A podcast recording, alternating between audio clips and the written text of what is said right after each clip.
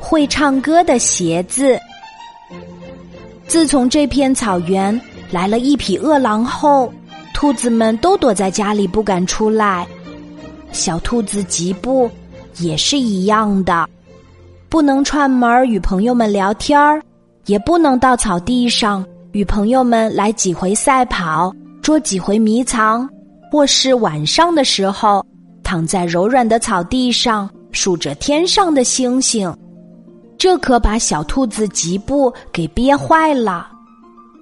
为了打发难熬的时光，小兔子吉布决定将家里能洗的东西都洗一遍。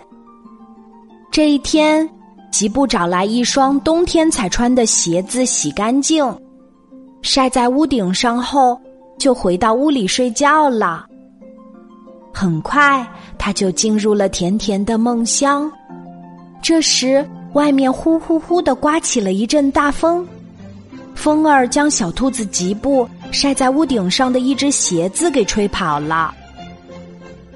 风儿带着鞋子在草地上打着滚儿，向前面滚去，直到滚到一个小水坑边儿才停下来。一只蛐蛐儿到小水坑边儿喝水，看到小兔子吉布倒扣的鞋子。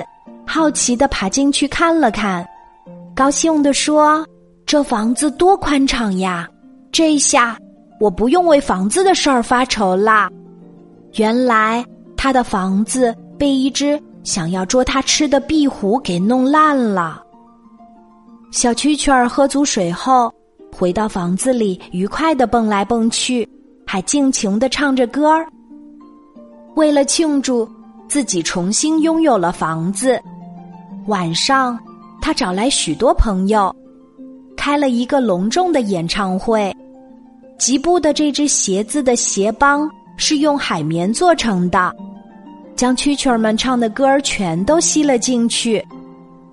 过了几天，小蛐蛐儿受邀到一个远方的朋友家去做客。小蛐蛐儿走后不久，一只小青蛙来到水坑里练习游泳，游了几圈后。感觉有点累了，太阳很大，一时找不到凉快的地方休息，于是他钻进了鞋子里。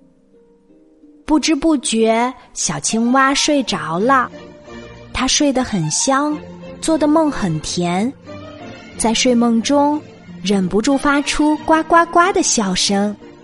鞋帮里的海绵将它的笑声吸了进去。小青蛙一觉醒来，已经到了傍晚。这个地方真不错，不仅能够游泳，游累了还有房子休息。明天我叫上几个朋友来。他说：“不对，是往后几天才来。明天我要跟妈妈去外婆家。”小青蛙走后不久，一只翅膀受伤的百灵鸟。降落到这里，他正想找个地方养伤呢。看到小兔子吉布的鞋子，就钻了进去。百灵鸟一边养伤，一边唱着动听的歌儿。鞋帮里的海绵将它的歌声吸了进去。一天，又刮起了一阵大风，这风儿是向小兔子吉布家的方向吹去的。呼的一声。吉布的鞋子被卷到了空中，向前飞去，飞呀飞，飞到吉布家屋顶时，风儿的风力变弱了，啪的一声，鞋子掉在了吉布的屋顶上。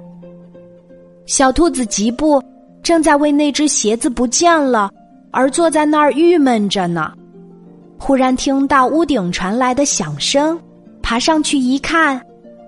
啊！那只失踪的鞋子又回来了。晚上，吉布躺在床上，觉得很无聊。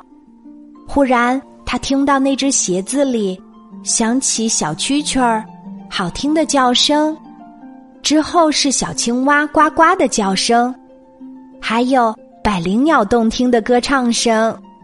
这些声音混合在一起，就像是一场盛大的晚会。有无数的歌唱家在唱歌，热闹极了，动听极了。有了这只会唱歌的鞋子的陪伴，在饿狼走之前，小兔子吉布再也不会觉得日子无聊啦。好啦，今天的故事就讲到这里。我是你的好朋友，晚安，妈妈，小宝贝，睡吧，晚安。